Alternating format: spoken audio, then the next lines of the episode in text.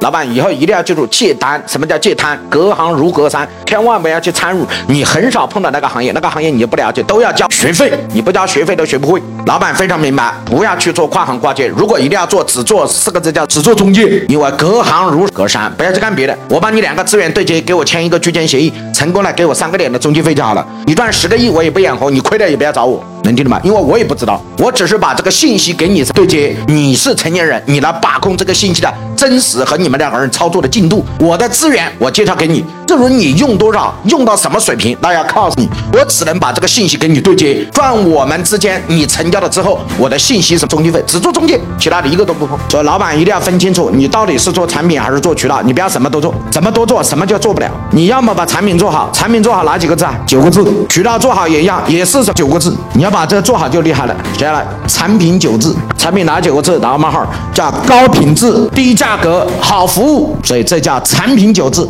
你能把这九字记在心中，你一定是这个行业的佼佼者。现在第二个，渠道九字。所以要想把渠道教好，也有渠道九字，叫小公司大市场。高利润，所以这叫产品九字和渠道九字，这两个是完全不一样的路线。做产品的老板要学会把产品做好，做渠道的老板要把渠道做好，各取所得，各取分工。